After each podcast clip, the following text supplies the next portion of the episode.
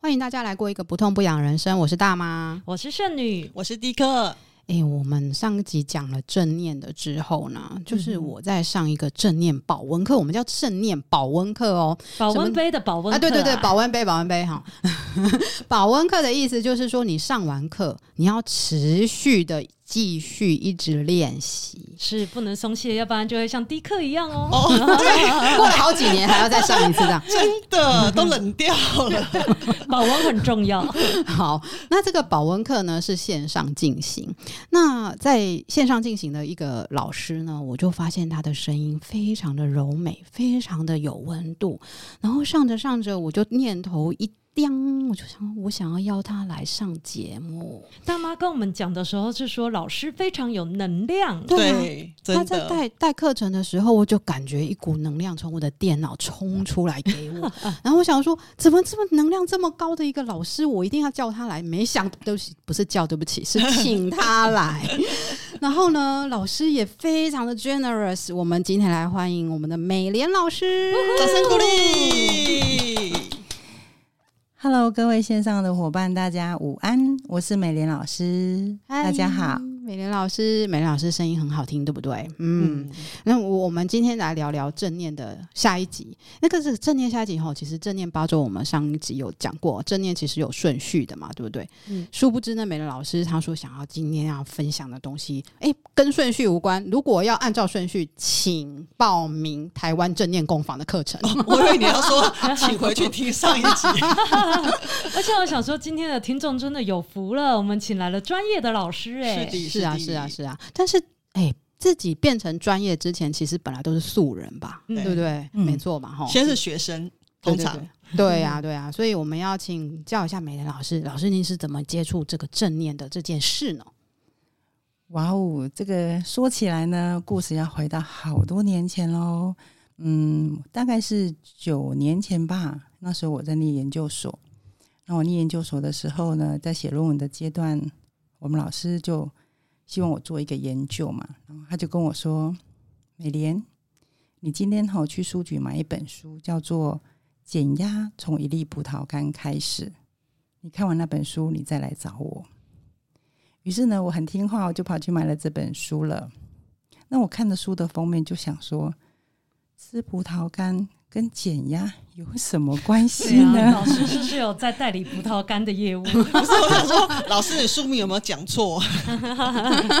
葡萄干其实，在正念里面是扮演很重要的角色哈。我是后来才知道，因为之前没有上过课，然后跟迪克分享说：“哎、欸，我们这个礼拜吃葡萄干。”然后迪克就说：“他已经开始吃葡萄干了。” 对，而且关它很重要，而且不能是小蓝莓、小红莓，就是葡萄干，也不能是樱桃干，就是要葡萄干。是的。所以老师当时看完这本书，哎、欸，看的时候。你真的有去买葡萄干吗？嗯，有哦。嗯，我看了之后，我当然就对了“正念减压”这四个字产生了很大的好奇。我心里想说，真的可以减压吗？于是我就很认真的看完这本书。那看完之后，觉得看书跟实际的练习，我觉得还是有一段大段的距离。于是我就想说，嗯，我应该来好好的学习什么是正念。于是呢，我就上网去 Google，那当时 Google 出来就是有一位陈德忠老师，他有在教正念减压八周课。那于是呢，我就去报名参加了。那参加完之后啊，我都终于有一点点了解了。那于是呢，我就想说，好吧，那我就开始来真正着手写我的论文喽。可是呢，说实在话，上了一轮的课之后。我觉得还是没有办法非常非常的贴切，所以我就一一一而再再而三的去上课。那我觉得也很感动，也很感恩，就是我变成我在看完这本书，然后参加完德中老师的课程之后的两年，我就顺利的毕业了。嗯嗯，那毕业之后，我觉得很特别的事情就是，其实我在写论文的那段期间。其实我压力好大，好对，研究生的压力一定很大。对，真的。写论文，所以你是算直性研究嘛？你把你自己当做一个研究的对象，还是有别人呢？哦，嗯、呃，在这边先跟大家分享一下我的职业。我真正的职业是一个护理师。嗯哼。那当时我是在医院上班。那我我比较特别，就是我在妇产科的不孕症这这一个科别里头。哦，哦，所以当时呢，我做的研究呢，就是用正念用在我不孕症病人的身上。我们想要知道说，对他们来说，压力有没有得到缓解啦？睡眠有没有得到改善？等等等。哦，因为那些人本身都是压力大的人，大体来说，嗯，我后来发现哈，我觉得也很特别，是因为压力比较大，所以不容易顺利怀孕呢，还是因为不能顺利怀孕而让他们压力很大？哦，一个循环相关性。对，嗯，那我毕业之后。也很有趣哈！我毕业之后，当然就是拿到了宝宝的毕业证书之后，我就发现说，啊这个正念在这儿，我在研究所的这两三年，其实改变我蛮多的。那怎么说呢？这个就是有点害羞的跟大家讲，嗯，就是有一天我的儿子跟我说：“妈妈，正念把你的脾气变好了。”哦，平常就是那个虎妈就对了。虎妈不会承认自己是虎妈，对对对，我也是，我也是，我属老虎的。这时候小朋友有没有很想去帮爸妈报名呢？所以当时我就说：“哦，是哦。”那我就很坐下来，很认真的回想说：“欸，真的，我发觉我这两年来就是受到正念的，应该说熏陶吧。之后我发觉，哎，我讲话的速度有变慢哦。我似乎也找到自己内心的那一种安定、喜悦。”沉稳的感受，那我就认真的想哦，我在护理职场这么久了，嗯，如果说自己能够得到好处，那我为什么不去帮助更多有需要的人呢？我们都知道，其实护理人员 工作压力真的很大，超级大，尤其是这两年疫情下来之后，对啊，压力山大。这种压力大哈，有说实在话的，其实别人没有办法真正去体会。那我们在这个职场。于是我当时就给自己下了一个小小的目标跟愿望，我想说，我来成为一位老师，就近的就可以让我们我所认识的护理人员能够学习到，然后让他们的压力得以减缓。于是我就踏上了我的师资培育之路了。啊，哇！所以我们才今天才有今天这一个。访谈的过程这样子哈，哎，这个师资培培育之路，感觉好像哎，从一开始写论文，然后呃，就是回首那一段写论文的日子，感觉好像有得到一些好处。然后等到你决定要成为老师，这中间这样子过多久？因为你还就是继续工作嘛，嗯。这中间应该过也过了有两三年哦，对，所以也差不多反反思或回想或反刍保温，继续保温了两三年这样子，决定成为老师，成为一个助人者，这样哇，好棒哦，嗯，对，因为我这中间就是真正要变成一个老师的过程，已经在我认识正念的三年后了。如果认真算起来的话，嗯，那成为老师的过程的路程其实也是有点辛苦啦，不过。我发觉，如果你真的能够学到一种技巧，然后可以帮助更多更多有需要的人，那这个更多更多有需要的人，可能呢是你的同事、家人，或者是你的病人。嗯，我觉得这也是让人觉得很欣慰的事情。但是哦，其实啊，在这个整个过程当中当中，你们觉得谁是得到最多好处的人？自己。对，上过课的，上过课的就知道，真的真的，自己一定是对，是哦。第一课讲的很好哈，对，这中间其实帮助最大的就是我自己，因为我不断的、不断的一直在练习，嗯嗯。在一直练习的过程，然后再成为老师，那帮助呃同样是同业的护理人员的过程当中，诶，在在在这就是护理圈里面，你怎么帮助？那就是比如说哦，随时随地像我们这样子，好像在那个传教一样吗？诶，我来告诉你啊，现在就是来一个正念怎么样？还是说你要再开个课呢？就是帮助人的过程其实有很多种嘛，老师用什么方式呢？其实啊，这个过程当中。我们都知道，说像我自己也是从台湾正念工坊正念八周课开始，慢慢的学，一路一路学起来的。嗯、说实在话的哈，如果你真的时间够好，然后你可以到我们的台湾正念工坊去上八周的课，这都没有问题。嗯、可是你们知道吗？临床的护理师们真的很忙，嗯，他们要播出八个晚上，对他们来说其实是有困难的。嗯，而且如果有那八个晚上，他们可能最想做的事是睡觉。哎，没错，你知道我们在护理界啊，有一些一些说法，大家可以听听看。我们都说白班的护理师呢没钱，因为没有夜班费。嗯，那小夜班的护理师呢没朋友，哦，因为晚上都在上班。嗯，那大夜班的护理师呢没有健康，因为都在熬夜，好惨哦，真的真的。嗯，对，所以我在想说，我要怎么帮助他们呢？那于是呢，我就是经常利用工作的时候，给他们一点点小小的一些正念的方法。嗯，那其实正念减压的八周课，我们学到非常非常多的可以应用在生活的行住坐卧当中哦。好像这边迪克跟大妈上过八周课，就会知道啊，有可能是呼吸或伸展或身体扫描，或者是行走吼，甚至吃个饭喝个水都可以学习正念呢。嗯，那我们从最简单开始，就是在工作的时候总是要喝水，对不对？老师刚刚我们在一开始聊天的时候，你好像有提到你最有想要分享的是喝水，那怎么怎么喝水呢？怎么喝水哦？好哦，那我们今天就来先从正念喝水开始。大家都要喝水，对不对？对，我们都知道，每一个成人啊，每一天都要两千 CC 左右的水，嗯、对不对？嗯，那所以我们现在就会邀请大家，我们现在就邀请大妈，还有迪克，还有圣女，我们先把你的水杯都先准备好哦。嗯哼，怎么正念喝水？嗯，好，水杯拿到手上了，你先拿起你的水杯，邀请你先来感觉一下这个水杯在你手上的重量感。感受一下你的手跟你的杯子接触的时候，这个接触面，还有它提起来的重量感。嗯，然后接着呢，你可以告诉自己说：“嗯，现在是我要喝水喽。”好，于是呢，你就打开了你的杯盖，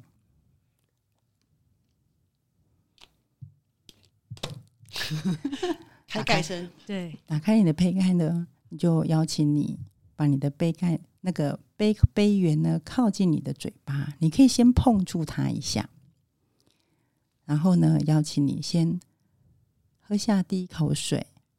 那我们不急着喝下去哈，我们先让它在停留在你的嘴巴里面一些些时间，感觉一下它的温度，它带给口腔的感受，然后呢，慢慢的把这口水吞下去。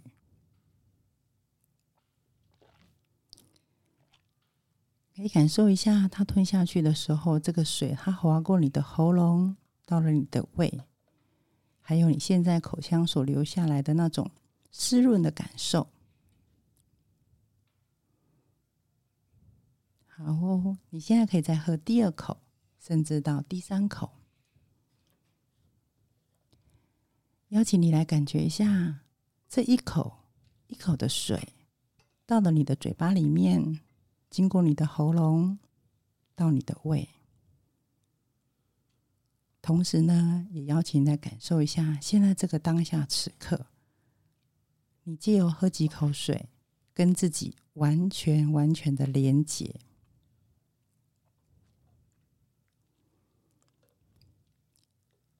其实呢，正念喝水是我自己经常做的吼。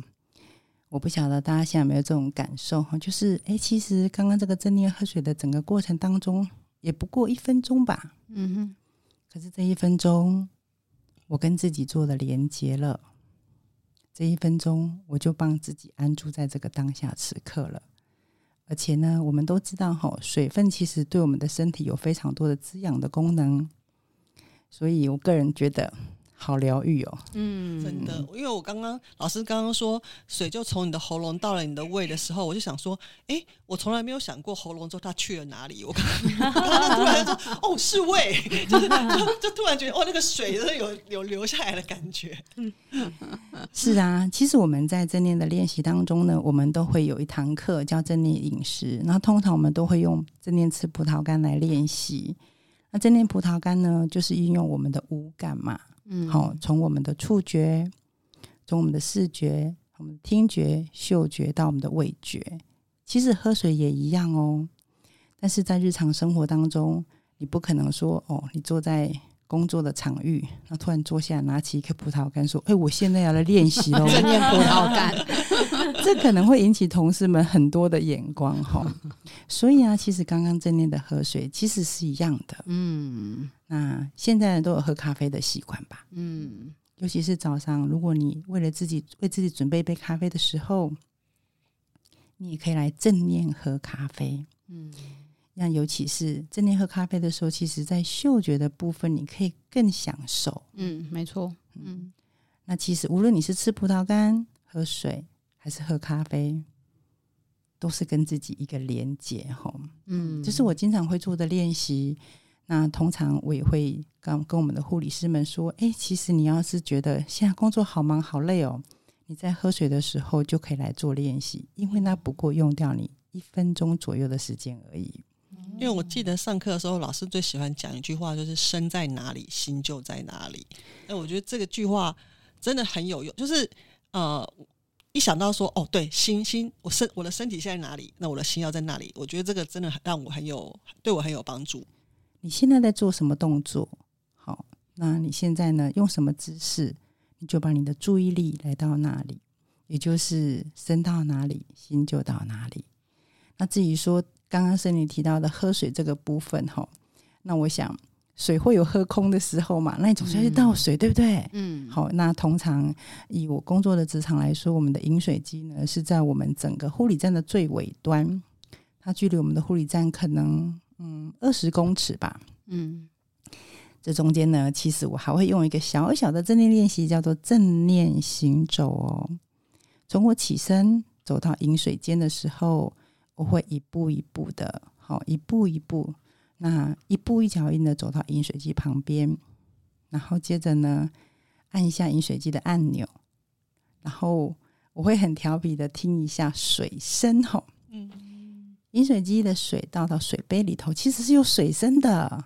那其实这种水声，当然从很少的水到很满的水，那水声是不同的。大家不知道有没有发现哦？嗯、对，从空杯一直到满杯的时候，这个水声，好，我当时用我的听觉去听的时候，其实也让自己安定了。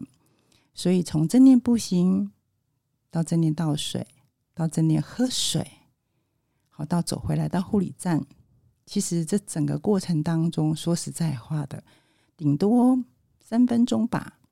可是，这是我经常在上班的时候会用来疗愈我自己的一个很好的正念练习。哦，所以刚刚老师讲的那个正念行走，就是您说的一步一步，就是在走的时候要强调一下那个脚碰到地板的感觉吗？还是说这过程中？可能可能我们就是真的很恍神，无意识的就走过去了。其实啊，我们大部分的人走着走着走着，都也没有在注意脚步哈。甚至其实我们现在在街上看到很多都边走边滑手机，对吧？真的，我也会，自己先承认。嗯，还有听音乐，嗯，是。所以啊，边走边滑手机有没有很危险？嗯，非常，其实还挺危险的哦。但是其实我们每天在街上看。很多人都会这样做啊，有时候看的我们会觉得哦，好可怕，很危险。嗯、那其实正念行走呢，也是我们在正念练习里头一个常也会教的。好，那也经常鼓励大家用的。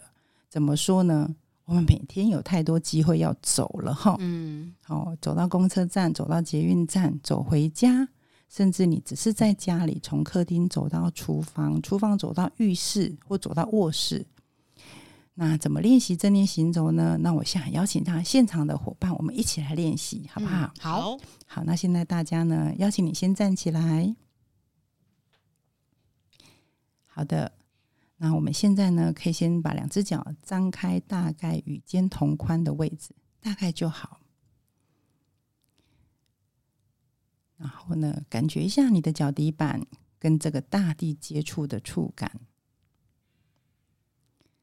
感觉一下这种脚踏实地、站在大地、顶天立地的感受。好哦，我们准备要行走喽。那每个人不一样吼，有些人开始走的是左脚，有些人开始走的是右脚，都没有关系。现在就邀请大家，我们先把你的一只脚抬起来，往前。然后踩地，感觉像你重心的转移，抬起另外一只脚，往前，再踩地。现在呢，邀请你继续这样走后，你可以自己慢慢的数拍子，就是抬起、移动、放下，抬起、再移动、再放下。那也许你会发现。因为很慢吼，重心又有点不稳，没有关系，会倒来倒去。对，那我们就稍微加快一点速度哦。你可以抬起放下，然后抬起放下，就继续这样子抬起再放下，抬起再放下，把注意力呢放在你的脚底板跟这个地板的接触，感觉一下你跟大地的接触，一步。又一步，这个时候你应该也要走到你的茶水间喽。嗯，差不多了，差不多 可以倒水了。对，其实啊，这种脚踏实地站在大地的感受，我们每一天在生活当中实在是太多机会练习了。嗯，没错。嗯，那在这边呢，给各位听众们做一个小小的邀请，如果你愿意的话，我们每天呢，啊，给自己五分钟就好。这五分钟呢，我们专心的走路，专心的注意一下你自己脚底板的抬起，还有放下。这五分钟呢，邀请你，你不要看手机，你只要专心的走路就好。嗯，那当然，如果你现在觉得心烦意乱，或是觉得好累哦，也邀请你站起来，就从你的书房走到你们家的客厅，再走到厨房，再走回来。其实五分钟就可以让你把心给安定下来。那接下来的工作呢，相信会更有效率。那这是我日常常常应用的，也提供给大家参考。而且是在每一天的生活中都可以，也不用特地去创造一个场合，也不用特地去创造用什么工具，就是。就可以马上去做。那我们来检验一下，迪克，你通常什么时间正念行走呢？哎呦，糟糕，怎么怎么 怎么？因为据说上一集你最想要分享的是正念行走，欸。哎，哦，对，我我家我从我家出门走到捷运站有一点远，而且是是山坡。嗯哼，所以呢，我觉得呃，每天我练习正念行走的的的时候，就是上班的这段路。嗯，对。然后，但是我发现这个正念行走在在这个路。尖峰时间就是，比方说，如果我没有特别，我跟大家都差不多时间上班的时候，就有一个困难，就是因为我移动的很慢，嗯，所以别人一,一超车就对了。对，一个就是说别人可能就会挡路，第二就是说别人想说这个人到底发生什么事，哦、是是中风了吗？还是还是就是对，就是其实我知道可以不用，就是说可以正念，但却不放慢，嗯、但是我其实现在还做不到。我只要一正念，我就会变成。Slow motion，然后、嗯、对，所以有时候就会觉得说，哦，那就是，嗯，就是就是你要。忍受旁边的人可能就是要无视于别人的感觉，我就是慢慢的走这样子。当然有时候如果赶时间就就没办法。那那我来分享我的正念行走，我很好笑，因为我我最有感受的是呼吸，所以上集讲过了嘛。正念行走，我觉得我觉得刚开始练习我真的很好笑，我这边数一二一二，就是左脚踏出去是一，右脚踏出去是二，打拍子啊，老师刚刚有说。然后我就觉得说这样好像怪怪的，后来我就就是慢慢练着练着练，大概练了一两个礼拜一二一二之后，发现。这样好像不太对，好像一直这样讲，好像在行军呢、欸。对啊，就是觉得怪怪的。后来呢，我就真的把意念放在脚底板。哎、欸，这个是重点，你知道吗？真的是走了两个礼拜才终于知道，说原来意念要放在脚底板。然后一放在脚底板，就发现根本就像在脚底按摩。哇 真的很有趣，但但因为正念行走对我来讲，还是要太强制的去一直去专注，就是对我来讲的脑袋要花很多的力气去。呃，强迫把自己的意念放在脚底板，通常就走着走着，又开始看风景啊，看看小孩啊，看看动物啊，看看狗，看看猫什么的，就会又飘掉。所以正念行走，因为我是在河堤旁边，河堤边走这样子，所以就觉得正念行走对我来讲还是有一点困难。这样子，可能在家里比较好，对不对？而且我觉得美莲老师真的很厉害的原因，是因为他是在医护站诶、欸欸，对啊，就我所看到的，就是医护人员真的就是很忙，对。然后就是在这么短的时间，或者是在这么仓促的环境，然后还要再加入正念进去。对，我想问一下，那你这样，那这样就是你的同事们，就是真的用正念行走的时候，阿长不会说阿里玛卡进 好，我这边可能要跟病狼被戏曲啊。好，这边可能要跟大家说明一下哈，其实正念行走不代表一定要慢。嗯，那其实大家听到没？对我我我我的大脑知道，但是我目前人还做不到。我们哈在练习的时候，一开始在教导学员练习的时候，是从慢开始的，没有错，是从慢开始的，没有错哈。那其实后来啊，我们慢慢的应用，我们要把正念应用到日常嘛，嗯，好，应用到日常。说实在话，你在捷运站外面慢慢慢慢的走的时候，你可能会别人多看你一眼，嗯，或者是如果你在家里的时候，比如说大妈在家里的时候，她小孩子可能跑过来问你说。妈妈，你还好吗？我的确被我妹问过，她说因为我回娘家的时候，她就说：“你今天是回妈妈家散步的吗？” 所以说，其实啊，这种刻意练习的时候，我们当然可以放慢脚步。嗯，可是，在日常生活的时候，我们可以稍微快一点，没有问题的。嗯、就像刚刚圣女提到的哈，我在护理站，大家这么冰冰冰冰的时候，我还这么慢慢走，不会啦，我当然就是比较正常速度的行走喽。嗯，好，那说起速度的部分，你们知道吗？其实它应用在生活当中，还可以跑步呢。啊，哇、啊！对，其实啊，我们哈也有一些老师是专门就是教你怎么正念跑步的。哦、那为什么？其实它的重点还是在于发展我们的觉察力跟专注力。哈，嗯，当你把觉察力放在你的脚底板，感觉脚底板跟地板接触的时候，哎，大家可以来试试看。我们稍微速度快一点，比如说，我们就左脚、右脚、左脚、右脚、左脚、右脚。然后配合你的呼吸，慢慢的快起来。好，我们就是类似像小跑步这样子。哎、嗯，其实是可以用在跑步上面的哦。嗯嗯，或者是爬楼梯哦。嘿，爬楼梯的时候我们会喘嘛。可是这个时候，如果你很专注的让你的脚底板只在一阶一阶一阶的移动的时候，你会发现不一样的感觉。轻松了。对。所以也就是说呢，步行这方面的话，其实它有很慢的练习，当然也有很快速的。好，那当然，如果说你只是今天去散散步，也非常 OK 哈。那在这边跟大家分享，我跟我先生其实最喜欢运用的场域是什么地方？你们知道吗？嗯，爬山。Yes 啊，第一个真的是太了解我，他可能看到美玲老师这个。样子就知道我是一个很爱好户外活动的人哈。我跟我先生最最喜欢的工的休闲就是爬山。嗯，嗯，那我先生呢也是我们正念减压班的学员，他也说哈，哎，其实爬山真的是练正念步行一个好时机哈。嗯，当你一步一步一步一步的往上走的时候，哎，不会累哎，嗯哦，不会累。这么好用，而重点来了，刚刚其实大妈有提到哈，她在河堤上面散旁边散步的时候啊，这个花很漂亮，这个水很漂亮，她就停下来了。没错，其实啊，我们在练正念行走的时候，也是在练我们的五感觉知哦。哦，嗯，嘿，不是只有葡萄才 葡萄干才可以练习五感。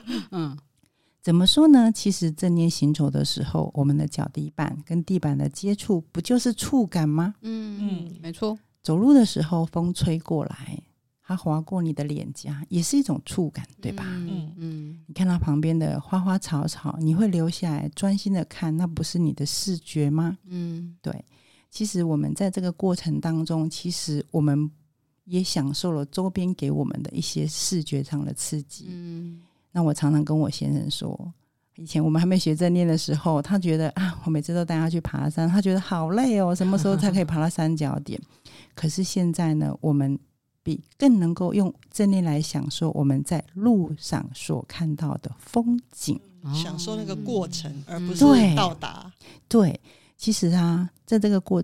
路程上的风景，其实才是最更疗愈的呢。嗯，那有没有走到终点？我觉得那就是其次喽。嗯，没错，没错。所以说，正念的步行的应用啊，不是一定要慢哈。当然，练习的时候，我们在引导学员的时候，我们要让他知道如何用脚底板跟地板做定锚，如何让自己专注在这个当下此刻。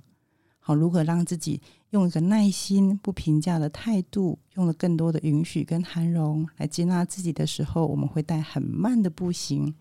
当当那但当学员很熟悉之后，我们会引导他应用在日常生活。那可能只是一个很普通速度的行走，甚至的我们稍微快走一下，运动一下，或者是我们真正跑起来，都是非常好的生活应用哦。嗯，嗯太棒了。那刚刚美莲老师讲到了定锚，就让我想到是不是还有正念站立呢？是啊，其实我们教导练习的时候，我们会先从站立开始。刚才记得我们刚刚在大家在练习之前呢，我有邀请大家。先把两只脚张开，大概与肩同宽，对吗？嗯嗯，嗯，感觉一下脚底板跟地板的接触。嗯，就像我们之前你们在谈论到呼吸的时候，我们把定锚点定在鼻子的前端，感觉气体的进跟出。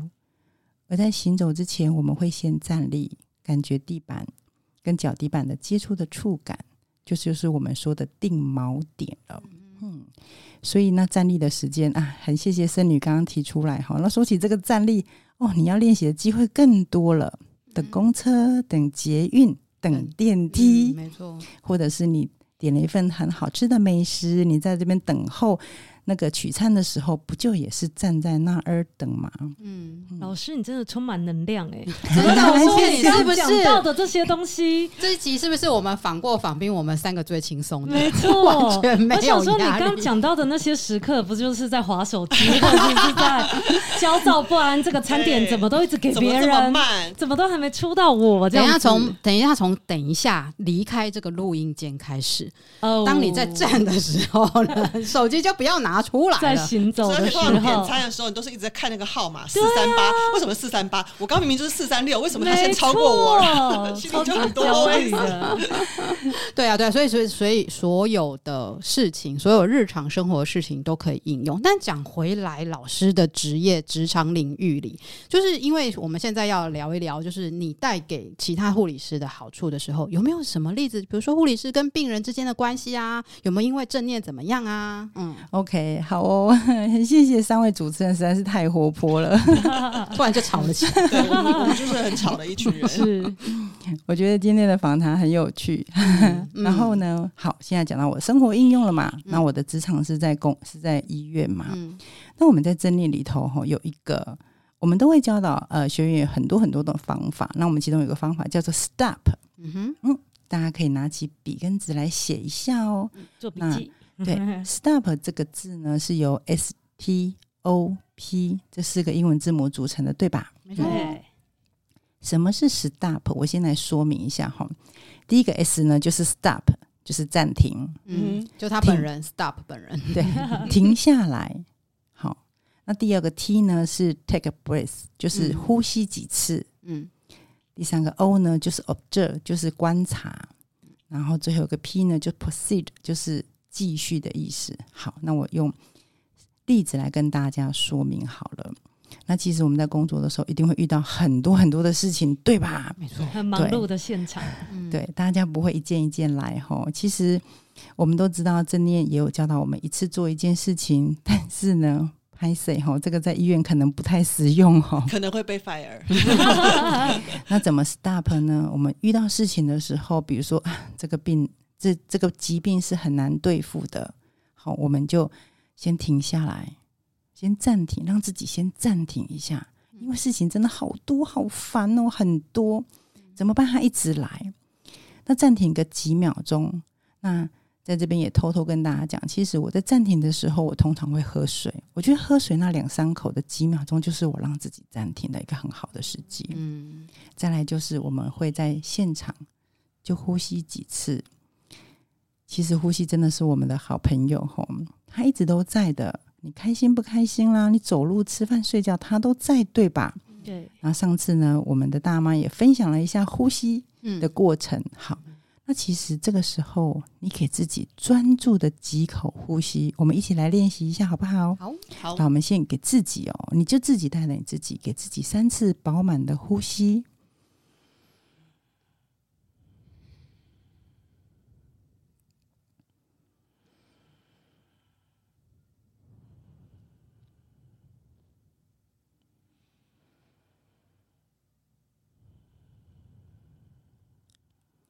好，三次饱满的呼吸之后，我们进入一个叫做观察。观察什么呢？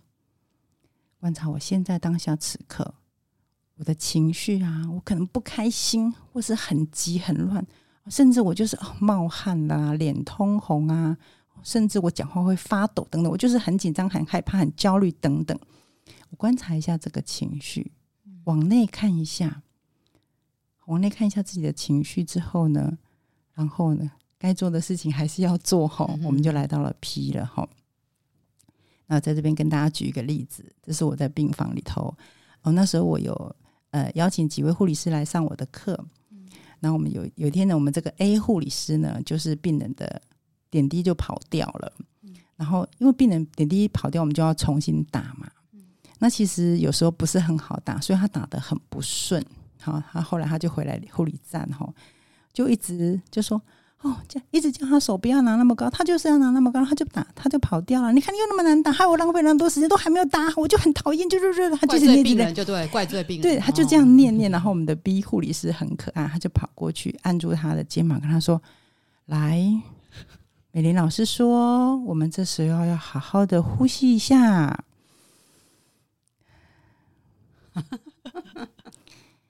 接着老师说：“好，用呼吸让自己安定下来，观察一下自己的身体哦。然后呢，该做的事情还是要做哈。等一下还是要好好的去照顾病人。我们在照顾病人的时候，不要忘记我们的耐心跟耐性哦。”哇、wow, 嗯，美玲老师一定超级有成就感的耶！哎、欸，那当时我在护理站，我就看到了，然后我就觉得很贴心，也很感动。然后我们这个 B 护理师更可爱，他就回头看到我，他就跟我说：“美玲姐，美玲姐，我刚刚这样讲是对的吗？” 验收 验收来着的，要来讨糖吃。对，我就觉得，哎，没错。其实啊，我们当时 A 护理师的情绪高涨的时候，B 护理师用了方法。提醒他，其实这个方法他们两个都学过的，嗯，可是呢，他用了这个方法提醒 A 护理师安定下来，那 B 护理师同时也安定下来了。那我常常在想说，如果能够让更多的护理师们知道有这些方法可以用，那大家是不是在职场上呢，也不会给自己那么大的压力了呢？嗯，其实大家不要小小看哦，这只是短短。甚至不到一分钟的时间的练习，可是呢，当你把心安定下来之后，当你对很多事情更能够接纳、允许跟涵容、不批判的时候，其实接下来的工作效率是高的。嗯，重点是你不会再让自己很不舒服，不让不让自己这种很不舒服的情绪一直淹没自己。嗯，而且我觉得护理人员要直接面对的是病人，然后病人通常都是会有身体上或者心理上的不愉快、不舒服的时候，所以这时候护理人员的正念练习感觉是格外的重要。哎，对病人很重要，嗯、没错，因为病人不是专业的，就是直接就是受惠在我们身上啊，因为我们都是病人。是，所以在这边我很想再跟大家分享一个。在正念上的应用，我们叫做正念慈心祝福。慈心祝福，哎、嗯欸，我怎么不记得这是哪一周啊？这个是第七周还是第八？一日进修的最后。啊、对对对对对，想起来了。所以今天听的有福了，嗯、你们会得到祝福。所以在这边平常没有哦。好哦，哎、欸，时间如果还可以的话，我们大家一起来做做看哦，好不好？好，那我也想邀请的各位听众朋友，我们一起来做这一段很简短的正念慈心祝福。那好，邀请大家呢，先找一个地方，你先安静的坐下来。坐下来之后呢，邀请你先感受一下你的臀部跟你椅子接触的触感。慢慢的把注意力稍微往来到我们的背部，哈，我们背脊打直，肩膀放松，不用力。再来到我们的头顶。我们头顶天，不仰头也不低头，两只手呢，很自然的摆放着后，你的眼睛可以闭起来，感觉一下自己正一样这样子的姿势坐在这里，感觉一下自己正以这种很安定的姿势坐在这里。接下来呢，我们来做一段正念慈心祝福。邀请大家，你可以跟着我一起念出来，或者是你想要默念也可以。那我们不是只有念出来吼，我想要邀请大家，是真的真的这样子想的。首先呢，我想要祝福我自己，我祝福我自己平安、健康、快乐，少一点身体的痛苦，少一点心里的烦恼。我祝福我自己平安、健康、快乐，少一点身体的痛苦，少一点心里的烦恼。接下来呢，我想要祝福我在工作上所有的工作伙伴，包括我们的护理师们、我们的医生们。我祝福大家。平安、健康、快乐，少一点身体的痛苦，少一点心里的烦恼。我祝福他们平安、健康、快乐，少一点身体的痛苦，少一点心里的烦恼。接下来呢，我想要把这份祝福的心送给。我的病人们，因为呢，他们正受着病情的困扰，我希望他们可以平安、健康、快乐，少一点身体的痛苦，少一点心里的烦恼。我祝福这些病人们，他们平安、健康、快乐。少一点身体的痛苦，少一点心里的烦恼。最后呢，我想要把这份祝福往外扩散，祝福在我们这个宝岛台湾，我认识的以及我不认识的人，尤其是目前台湾的疫情，很多人都还受着疫情的困扰着。我祝福他们平安、健康、快乐，少一点身体的痛苦，少一点心里的烦恼。我真心的祝福他们平安、健康、快乐，少一点身体的痛苦，少一点心里的烦恼。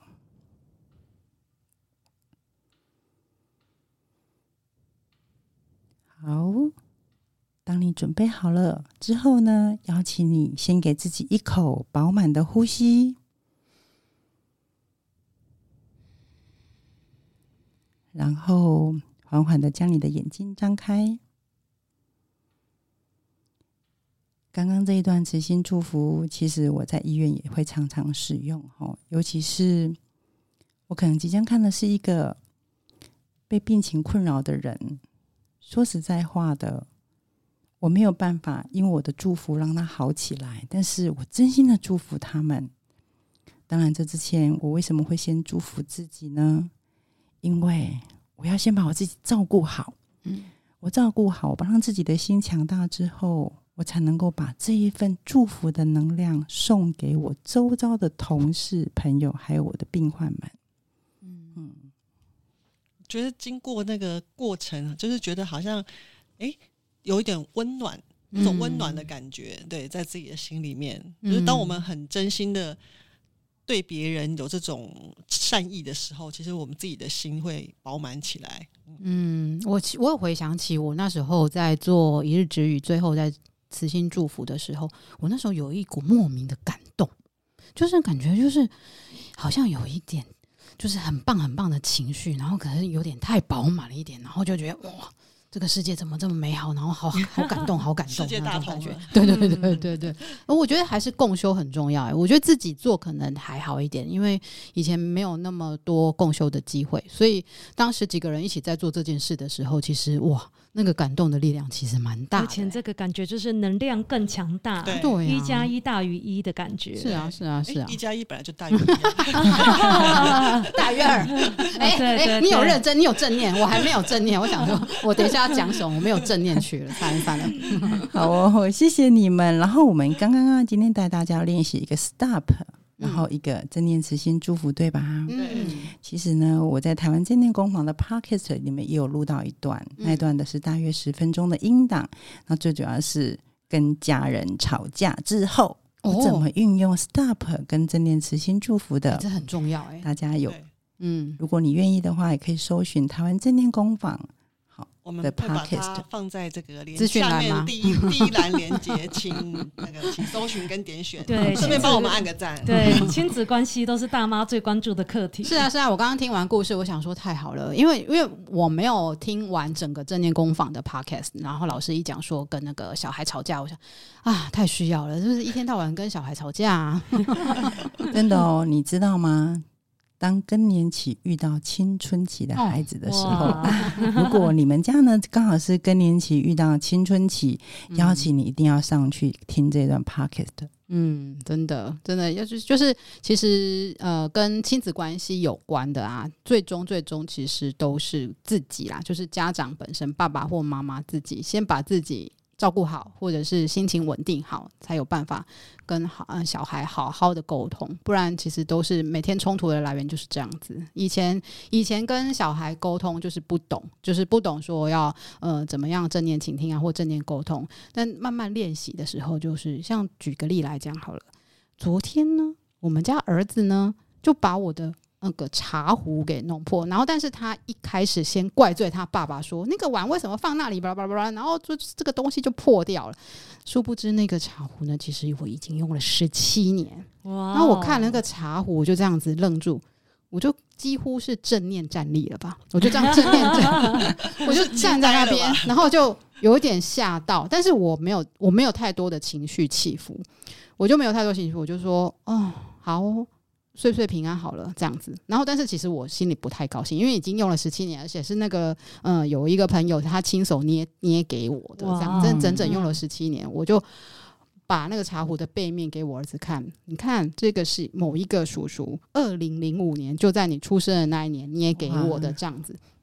但是下一秒，我也觉得我很生气，我居然跟他说：“谢谢你把它弄破了。”让我可以换新的，你真的好正念哦！我的天哪，我不是捏造的，我真的就这样讲，因为我因为八周的课程非常值得，孩子们赶快帮爸妈报名。妈，我跟你讲，你说你刚刚说在你出生那年的时候，我想说下面那句就是说，现在你的人生就跟这个杯子一样破了。没有没有没有没有没有没有，这个就是练练练习正念的好处。我真的当下我就这样子讲，因为他爸爸还在那旁边煽风点火，你怎么把你妈妈最宝贝的茶壶给弄破了什么什么什么，然后他们两个就开始怪罪，说你为什么要把碗放那里？blah blah blah。我说等一下，这个茶壶已经用了十七年了，嗯、我觉得该换了，可以换了，没关系。大妈好抽离现场的感觉，对，我就我因为不不然我能怎么样呢？以前我真的会发脾气，我真的会说，哎，今天就是。It's not my day，不然就是说水逆，水逆，水逆，就这样了。超背，超背。对。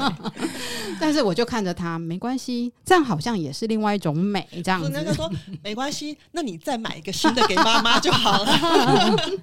所以这个是练正念的好处，真的。所以像迪克之前有 quote 过一句话，他说在刺激跟反应之间，如果留有一个空间的话，就叫做自由。自由。哎，这个老师好像有刚刚说这是谁讲的？刚没没有没有记得这是谁讲的？这是一位心理学家叫 Victor Frankl 讲的。哦、对，他说在刺激跟回应中间呢，反应我们留一点空间，那个空间可以给我们自由。嗯、那也就是说，我觉得可以把它更白话一点讲，就是说，哎，其实当我们学习正念之后呢，刺激来了，就像刚刚杯子破了，嗯，茶壶啦，茶壶破，啊、茶壶的破了之后，壶把破掉，嗯嗯，正念进来了。我们就不再像以前哈，我们可能只是很快速的反应反应，嗯，而我们这个时候就会用做有智慧的回应喽。嗯，对，看来呢，正念也把大妈的脾气变好了。没错，我以前是恰北北，真的很一一，他们都会觉得说是因为我放下正职的工作，嗯，殊不知就是因为就是慢慢的潜移默化的正念。而影响了我 这样子，那大家大家不知道有没有发现一点哦？其实呢，这个正念回到回归到最原始的，就是好好的照顾好谁呢？自己，自己。对，原来我们学习正念之后，在日常生活中的点滴点点滴滴当中，我们都学会了怎么样照顾好自己。嗯，所以在这边也想跟各位听众朋友们分享，其实如果你愿意的话，也欢迎你来学习正念减压。那如果你真的时间不充足的话，也邀请你可以偶尔听一下我们的 Podcast，耶，不痛不痒的人生，对，台湾正念工坊老师刚刚也偷偷置入了很多正念的关键字或者是专有名词在里面，对不对？今天整段节目里面，哎、嗯，是啊，其实呢，为什么会有这些所谓的不批判，嗯，所谓的耐心，嗯，所谓的。放下呢，所谓的不强求，还有所谓的接纳、允许、好奇等等等呢，其实都是卡巴正念减压创始人卡巴金博士他告诉我们，正念减压要有这些态度哈。所以在这边也邀请大家，无论你有没有时间，我们都要把这这一套可以好好照顾好自己的方法给学起来，因为对你而言，你的人生里头最重要的不就是您自己吗？真的，而且真的就是你要先照顾好自己，心有余力才有可能照顾身边的人嘛。所以照顾自己受惠的，其实也是身边的人。对，没错，没错。今天我们很谢谢美天老师，我们简直是赚到了，真的是免费的课程。对，听这一集的也赚到喽。对啊，就是所以我们可以随时就是可以维持自己。想要练习正念，就跟上一集说的，就是要持续的练习，就跟你运动一样，跟你吃好吃的东西一样，每天都要想着要怎么练习正念。今天谢谢美莲老师来，太棒了，太棒了，我们下次见哦。好，谢谢，谢谢拜拜，拜拜。拜拜。